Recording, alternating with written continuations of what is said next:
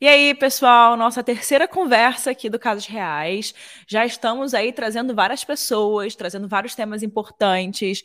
Meu nome é Érica Miranda, meu Instagram vou colocar aqui embaixo, Érica com K, Mirandas com S no final.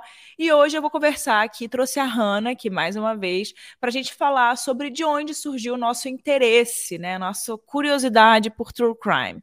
Eu sempre recebo essa minha pergunta aí no direct e eu queria respondê-la aqui porque aqui ela fica para sempre. Aqui qualquer qualquer um pode clicar e pode escutar. A gente conversa sobre o assunto e também quero saber o porquê que você se interessa tanto por true crime. Coloca aqui embaixo, qualquer lugar que você estiver escutando, você consegue responder uma pergunta que eu sempre coloco. E lembrando, vou passar para divulgar mais uma vez, lançamos o site do Casos Reais, www.casosreaisoficialpodcast.com.br. Vou colocar na descrição. Todos os episódios agora estão com o roteiro lá. Roteiro feito pela Hannah. O roteiro vai estar tá inteiro lá, caso tenha alguém que precise ler, né, que não consiga escutar. É, o roteiro está todo escrito lá. Se você perdeu alguma informação, se tem algum nome de alguma coisa, vai estar tudo lá no site. E também Lá você consegue mandar sugestão de caso, contar o seu caso anonimamente. E além disso, também colocamos imagens dos casos, que não podemos colocar nas plataformas porque elas banem a gente. Então as imagens vão estar lá. Então é isso. Hoje, já, hoje a gente vai conversar sobre de onde nasceu a nossa curiosidade pelo mundo do true crime. E quais foram os primeiros podcasts que eu escutei, os primeiros documentários, séries, enfim. E a Hanna tá aqui com a gente, ela tá em áudio, então ela vai conversar com a gente também. Hanna, dá um oi aí pra galera. E aí, gente, tudo bem? Hoje vou participar só no áudio, como vocês já estão mais acostumados a me ouvirem, mas é, numa próxima vez a gente aparece no vídeo vai dar tudo certo. Podcast não tem problema aparecer no áudio, né, gente? É, é mais... verdade. É, é, o comum. Eu é que tô inventando regra, de né? aparecer. É a regra, o podcast. Mas enfim, eu vou começar dizendo de onde surgiu meu interesse por true crime. Meu interesse por true crime, eu já falei várias vezes nos stories e vou falar aqui agora, caso você não tenha visto. Eu, desde pequena, adoro esse tipo de história por causa do Linha Direta da Rede Globo, que foi um programa de muito sucesso dos anos 2000. Se você é muito jovem, mais jovem do que 20 anos, você não conhece esse programa. Então, dá um Google aí, Parece que o Linha Direta vai voltar, pelo que eu vi é de verdade. Olha, não tá sei se vai ter a mesma qualidade. Vamos ver. Altas expectativas, né? Porque a gente que assistia, a gente tem uma expectativa muito consolidada sobre isso. Então, é, principalmente um o não sei se é o mesmo, se vai ser o mesmo apresentador, principalmente do apresentador é muito vai ser muito estranho se eu ver outro apresentador no lugar. Nossa, é verdade, porque a gente já tá. A gente associa, né? Acho que tanto linha direta quanto você decide com Tony Ramos. Eu Nossa. escuto a voz do Tony Ramos. Você decide. Tipo, não tem como não associar. Amiga, aí é um pouquinho mais velho do que linha direta. É. Me entreguei. Eu não conheço, porém. Entreguei, droga. Já ouvi falar, mas não, não, não foi da minha época. mas, enfim, teve uma, uma onda assim de true crime muito recente agora com as plataformas de streaming, etc. Mas true crime é, muito, é um tema muito forte há muitos anos. É, e eu acho que ali nos anos 2000, eu, a minha visão que eu tinha do Linha Direta é que eu olhava aquilo com uma, um olhar assim, meu Deus, que coisa bizarra. E eu ficava presa naquilo lá quando eu era pequena. Eu era muito novinha e ficava e já presa. Se interessava. Eu me lembro que teve um caso que eu nunca consegui encontrar mais esse caso, porque eu não lembro de detalhes. Eu só me lembro que eles refaziam, a, eles reconstruíam o caso, e eu me lembro assim de todo o gráfico que eles usavam é, da encenação que eles faziam, né? Eles botavam uma pessoa caminhando. Era muito bem feito. Era muito bom. Cara, e assim, eu confesso que o Linha Direta eu assistia menos do que o Você Decide. Tá. Então, quando eu era pequena, o Você Decide era tipo uma inovação. Porque você, da sua casa, interagia com a televisão e decidia o final do episódio. Verdadeiro Chegava um determinado É, uma verdadeira rede social, sabe? Então, tipo assim, você decidia, você ligava e você votava para decidir. Era o Big Brother do True Crime, sabe? Você votava. Então, aquilo ali mexia muito comigo. Eu ficava curiosa para saber se o que eu achava que deveria acontecer ia de fato acontecer, se a maioria das pessoas também iriam com a mesma opinião que a minha ou não. E era muito legal você nunca saber a forma como iria terminar. Sim. Porque não dependia de você. Dependia de todo mundo que estava assistindo, sabe? Então, é, aquilo ali para mim foi muito marcante e muito é inovador para a época para a época, meu Deus, não tinha essa história da pessoa que está escutando poder ter vontade de escolher alguma coisa. Não tinha isso, né? Exatamente. Não tinha rede social. A gente, a gente tem que ressaltar aqui, gente, que a gente está falando dos anos 2000. Aquela época, o máximo que tinha de rede social era, sei lá, você entrar no. você plugar um negócio no computador, botar a internet ali de escada. Sim. E o que, que a gente fazia naquela época para mandar mensagem? Ué, tinha ICQ, tinha Antes disso tinha o bate-papo, né? Os famosos Messenger. E Messenger, aí depois não. veio o ICQ, depois veio o MSN. MSN. MSN. É. É, é, é. Orkut, mas assim, Orkut. assim. Linha mas direta... isso é muito atual, pensando no, né? Sim. Não, e eu pesquisei que o Linha Direta ele ficou cinco anos no ar, o que eu acho pouquíssimo para os programas da Globo, né? Tem tanto programa da Globo péssimo que ficou 20, 30 anos no ar. E o Linha Direta, que é um programa incrível, ficou cinco anos mas ele ajudou na prisão de 431 foragidos.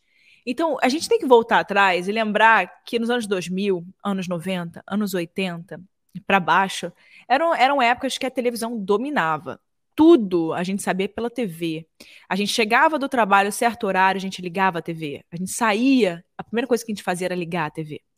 Então, imagina a repercussão de informações naquela época eram veio, era em um lugar. Não era hoje que cada um vive nas suas bolhas e escolhe os seus, os seus né, portais de notícias, escolhe os seus, suas redes sociais favoritas, os seus seguidores, os seus influenciadores, enfim, para si, para poder ter acesso às suas informações. Naquela época, era aquilo que passava. Era só a TV. Então, você divulgava uma pessoa que tinha cometido um crime que ninguém encontrava num programa como Linha Direta, e era muito mais fácil de você encontrar. Então, mais uma vez, a importância de programas do tipo, né, para ajudar a resolver crimes não resolvidos, né, não solucionados. É verdade. E eu acho que tem uma outra coisa também do sensacionalismo, né? Esses programas, eles, se você não dosar bem a linguagem que você vai usar, isso pode cair num sensacionalismo muito grande. E às vezes é o sensacionalismo que chama a atenção das pessoas também para poder assistir, né?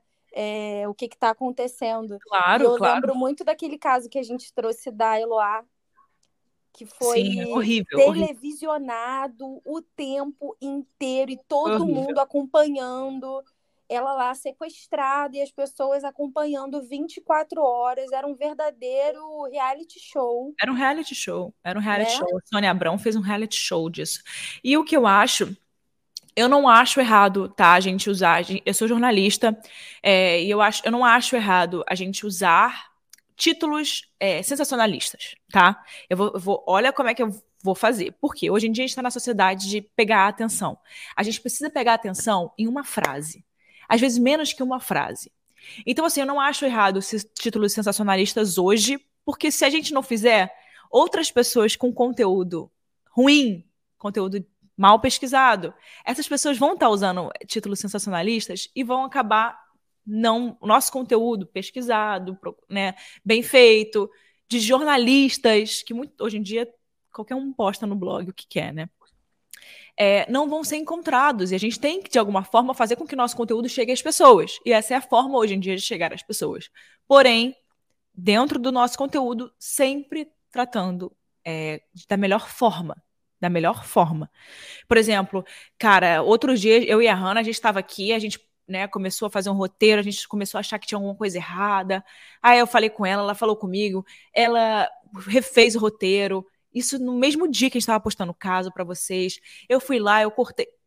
A gente, a gente não tem noção. Se a gente estiver achando que alguma coisa tá errada, a gente já logo tenta resolver e, e nossa, e a pode acontecer. muito grande com a informação. E pode acontecer, faz parte, faz é. parte, gente. Hoje a gente, hoje a gente tem muita informação disponível. Muita é. informação. E às vezes pode acontecer de a gente pegar uma das fontes que deu uma informação errada. Só que a gente tem que procurar, ver, falar: hum, isso aqui tô duvidando. A gente tem que sempre duvidar. É. Sempre duvide. E aí vai atrás desse princípio para poder ver, enfim. Mas agora eu quero saber você. Vamos, vamos voltar para o tema. Quero saber vamos você. Voltar. De onde surgiu o seu interesse por true crime? Eu vou ser muito sincera. Eu assistia o Você Decide quando eu era criança. E depois disso, nunca mais assisti nada, absolutamente nada, que envolvesse é, caso criminal de uma história real porque eu sempre tive muito medo e sempre fiquei muito impressionada com tudo. Eu Depois também. de alguns anos, eu comecei a gostar de filmes de mistério, de suspense, que envolvesse casos criminais. Aí já comecei a assistir Um Silêncio dos Inocentes, um Hannibal, sabe? Um dragão vermelho. E aí eu comecei a ter uma outra percepção que eu acho que contribuiu para que eu me interessasse por true crime, que é a parte da psicologia.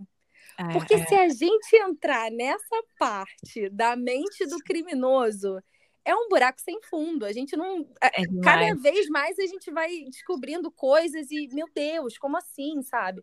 E aí, por conta disso, eu comecei a não ter mais medo e até em determinado ponto me interessar. E Sim. assim, casos de episódios, de podcasts, de true crime, eu comecei assistindo casos reais, ouvindo casos reais. Olha, viu? Eu fiz assim, ó, pra Hannah. Toma aqui, ó, pra você. É. Toma esse problema na sua cabeça. Mas enfim. Vamos eu... junto, vamos junto. Falei assim: olha, Está com a sanidade boa? Está com a cabeça boa? Toma.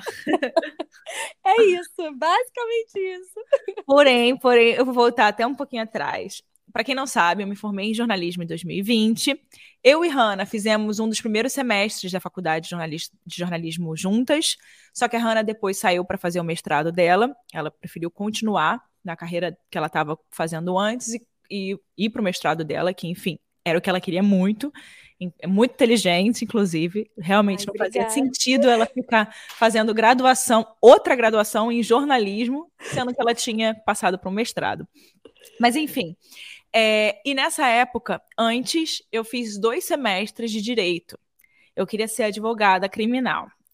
Meu sonho sempre foi trabalhar na parte da medicina, né? Trabalhar com. Medicina com legal. Medicina legal, perito, é, uhum. é, alguma coisa, perícia criminal, é, até autópsia. Então, eu cogitei na época do vestibular, eu cogitei fazer, um, é, não humanas, né? Mas fazer a parte de ciências e tal, pra, na, nos vestibulares, para poder tentar entrar para alguma parte. Eu sabia que eu não ia conseguir fazer medicina. Eu ia ter que ficar muitos anos estudando. Nunca fui muito inteligente. Ah, para com isso. Não, não, não, não, Medicina não dava. Eu ia ter que ou pagar, ter dinheiro para pagar a faculdade, ou eu ia ter que ficar passando anos e anos no vestibular. Então eu falei assim: o que, que eu posso fazer? Minha mãe é advogada, né? O que, que eu posso fazer? Talvez eu consiga entrar na área criminal, que é a área que eu quero. Então eu fui para o direito. Mas ao mesmo tempo, no direito, eu não tinha liberdade de poder trabalhar em qualquer lugar. Meu sonho sempre foi morar fora. E eu falei, puta, mas se eu entro no direito agora, eu vou ter que ficar no Brasil porque eu vou aprender as leis brasileiras. Tipo, eu amo a parte criminal, mas assim, eu não sei se eu quero ficar aqui para sempre. Eu não quero nada que me prenda aqui para sempre. E dito e feito, né? Tô aqui no Nova York hoje em dia. Mas mas enfim, eu sempre tive essa vontade. Fiz o direito, dois semestres, Aí eu falei, cara, o que, que eu posso continuar fazendo com que talvez eu trabalhe em algo do tipo, mas é, não precise ser direito que eu fico presa no país, né? E aí eu fui pro jornalismo. Eu me lembro que no dia do que eu fiz essa decisão, eu estava na faculdade, eu estava na Cândido Mendes, no Rio de Janeiro. Eu peguei, eu falei para uma amiga minha da faculdade que até hoje é minha amiga. Eu falei assim para ela: é, "Amiga, tô descendo, vou trancar Eu, eu, tirava ótimas notas em direito. Eu tirava, tipo assim, 9, 10, eu tirava ótimas notas em direito, eu adorava. Aí eu falei assim, amiga, vem, vem comigo, eu vou lá trancar a faculdade e vou na faixa. que merda. vou, vou fazer jornalismo. É, alguém podia ter me segurado e falado, não! Mas enfim, fui fazer jornalismo. Mas deu tudo certo. É, mais ou menos. Fui fazer, fui fazer jornalismo e acabei caindo no futebol. E nunca imaginei que de volta eu conseguiria fazer algo que eu queria fazer, que era falar sobre crime, que era algo que eu pesquisava no meu tempo, tempo né, vago, nos meus hobbies e tal. Em 2020, na pandemia, é, não pode nem falar essa palavra aqui, em 2020, naquela época, eu assistia muito Crime Junkie, que é um podcast de crimes, né, muito famoso nos Estados Unidos. É, assistia bastante da Jaqueline Guerreiro, gostava muito da Jaqueline, é, assistia outros influ é, influenciadores sobre crime brasileiros, e eu falava, gente, por que, que eu estou gastando tanto tempo assistindo as pessoas sobre esse tema, se eu posso estar tá gastando tempo produzindo conteúdo para mim mesma? E pesquisando, fazendo uma coisa que eu gosto, né? Aí eu comecei a gravar na, né, naquela época, 2020, e não parei mais. Então foi isso, assim, foi como eu vim parar aqui. E aí é que tá, né? Porque você conseguiu juntar uma paixão que você já tinha, um interesse muito forte que você já tinha com a tua profissão. Então casou perfeitamente e deu muito certo. É, Espero 90 episódios estejam, depois. Né, gostando do, do, do trabalho que a gente está fazendo, porque a gente se dedica muito e. Muito. E, Cada um. Nossa. Porque vale ressaltar aqui, gente, eu gosto, gosto de falar aqui, porque quem vê aqui, ó, nossa, os outros podcasts, a maioria trabalha só com ele, tá? Por exemplo, se você vê essas influenciadoras aí do YouTube, não vou citar nomes, mas alguns grandes influenciadores do YouTube que falam sobre crime, eles trabalham 100% com o YouTube, dá para ver, sabe? A gente aqui não. A Hannah tem as coisas dela, eu tenho as minhas coisas, e a gente tenta se encaixar ali no meio das nossas coisas, nossas vidas, nossas vidas pessoais, nossos problemas pessoais, para fazer isso aqui acontecer. Não é fácil, tá? Não é fácil. Já estamos é por no... amor, é por amor. Estamos no episódio 90, estamos indo para o 100 daqui a pouco. E eu tava parando pra pensar, isso me deixa reflexiva às vezes. Eu falo, caramba, 100 episódios, cara. Quantas horas gravadas? Nossa. Quantas Nossa. palavras?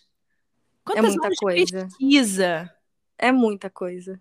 Sabe? É muita é coisa. Isso é muito doido. E eu, outro, eu não consigo escutar os primeiros episódios. É, se eu escutar, eu vou querer refazê-los. Mas eu acho que isso é natural, assim. Eu acho que a gente tem um, um, uma crítica muito forte com as coisas que a gente faz naturalmente. E eu acho que como a prática ela vai ajudando a gente a descobrir o nosso jeito, o nosso a nossa forma de se expressar, a gente sempre vai estar tá muito melhor do que o que era antes, que já estava bom demais, Sim. sabe? E Sim. nós somos muito críticas. Então eu acho que o que você faz de não gostar, de ouvir e tal, é, é muito mais por você se cobrar do que por você não gostar. E, inclusive, eu tô pensando, pra, tô pensando em algumas ideias para poder trazer a partir do, 100, do episódio 100, né? Talvez eu vou começar ali uma segunda temporada. Vou parar na primeira temporada no episódio 100 e vou começar uma segunda temporada, né? 101, 102, 103. É, e eu tô pensando em talvez trazer casos antigos. A gente ainda não tinha Hannah aqui com a gente. E refazer esses casos antigos. Talvez casos que tiveram alguma coisa nova, alguma informação nova. E refazê-los. Não sei se vocês gostam da ideia. Se vocês gostarem dessas ideias, coloquem também, me respondam em algum, algum jeito. Entra Porque... lá no site, sugere no espaço sugerir um caso. E uma pergunta que eu tenho é: o que, que as pessoas acham do seu trabalho com casos reais e do seu interesse por true crime? O que, que as pessoas acham? Ninguém entendeu, né? Ninguém entendeu quando eu comecei a escrever sobre true crime.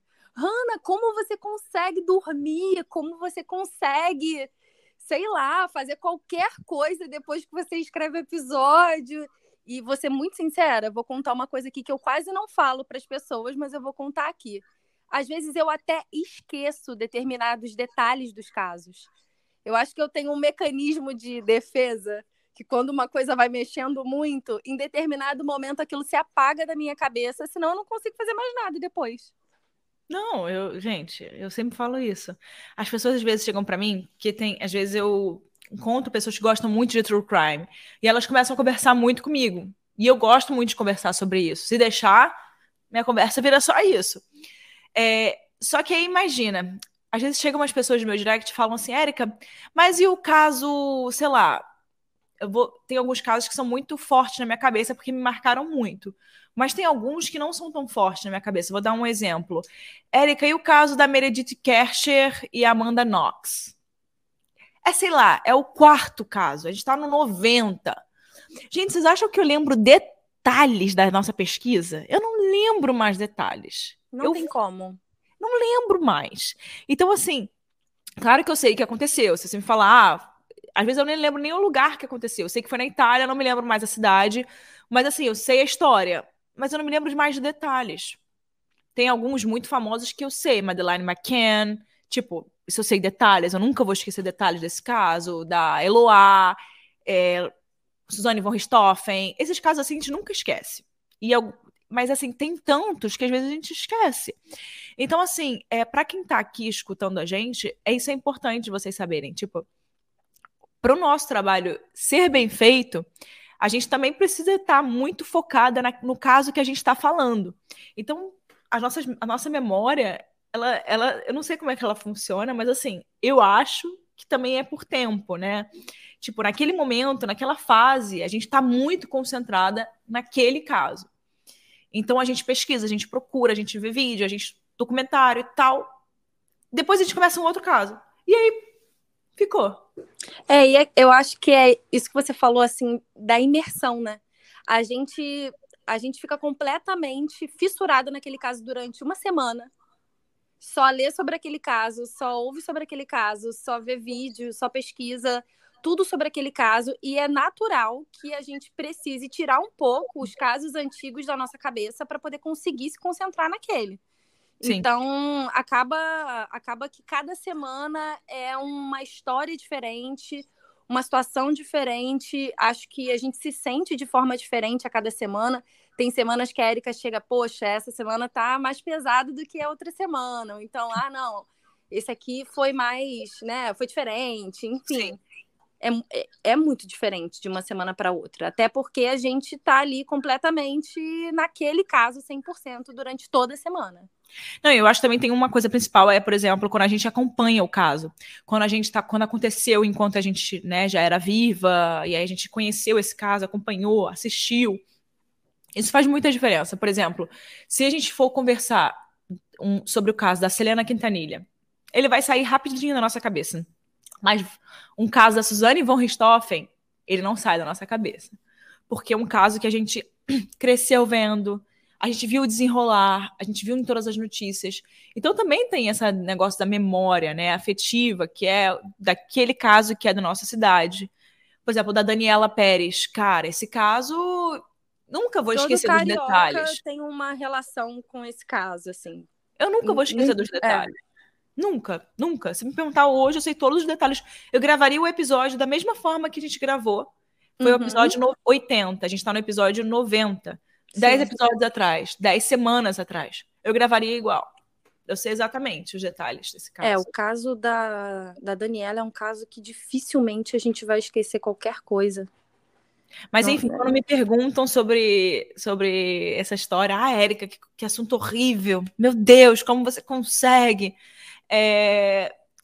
Para ser sincera, várias pessoas até brincam. Eu acho isso bem feio, eu acho uma brincadeira bem de mau gosto quando brincam falando assim: ah, toma cuidado, hein? Ela sabe de tudo de crime. Tipo, sabe, essa brincadeirinha, ah, mas olha, sabe, sabe, tipo. É, e não é nada para esse lado, o seu interesse, né? E assim, não. pelo amor de Deus. É interesse jornalístico. E assim, várias pessoas já vi que várias pessoas têm até meme de true crime, né? Tipo, ah, mas elas vê muito true crime, toma cuidado. Tipo, gente, a gente vê true crime, é notícia, é informação, é, é como se. É. Como, é a nossa vida, é o mundo real. Então, enfim, é, foi daí que surgiu meu interesse por true crime. Inclusive, eu acho. Eu, eu cheguei aqui nos Estados Unidos e falei, cara, será que tem algum curso aqui no FBI? Que eu posso trabalhar no FBI? procurei, olhei, falei com meu namorado. Eu falo, Érica, fica aí no, no jornalismo, faz o casos reais, já tá fazendo, já tá trabalhando com isso. Segue, segue o baile. É, e, e, Ah, não sei, né? A gente não sabe também quais são as futuras oportunidades que você vai, você é, vai encontrar por aí. Um pouco de desvio de foco. Ai, mas, mas é gostei, é isso. gostei desse papo de hoje. Acho que foi, foi legal. Acho que muita gente não fazia ideia de como você tinha começado né, o seu interesse no True Crime. Mas gostei muito. Eu já sabia, mas eu gostei muito de que a gente teve essa conversa por aqui. É, Como comecei... você disse, vai ficar para sempre. É, é, eu comecei a, a gravar o, podcast, não falava com ninguém, né? Ninguém me escutava. Eu fiz porque eu quis e comecei, continuei fazendo, fazendo, fazendo, fazendo, fazendo. Até que apareceram as pessoas.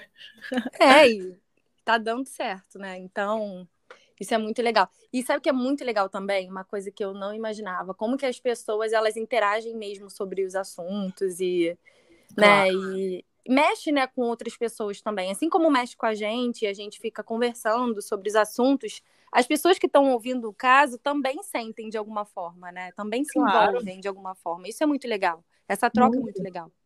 Muito. E é isso, a gente agradece muito por ter vocês aqui com a gente, para fazer esse caso. Esse caso não, né? O caso de Razes acontecer. Então não deixe de compartilhar, não deixe de mandar para os seus amigos. É, o site tá maneiríssimo também. Olha que site lindo, gente. Incrível. Por favor, vamos, vamos fazer o caso Vamos valorizar aí, né? É, é. Vamos crescer. Não deixe de seguir a Hanna também. O Instagram dela vai estar tá aqui embaixo. Vão lá, sigam a Hanna, mandem uma mensagem para ela, porque ela tá em todo episódio, é feito por ela. Então, dá essa moral aí. E vamos pro próximo episódio da semana que vem. Essa foi só uma conversa. Vejo vocês semana que vem. Obrigada, Tchau, Hanna. gente. Beijo. Obrigada.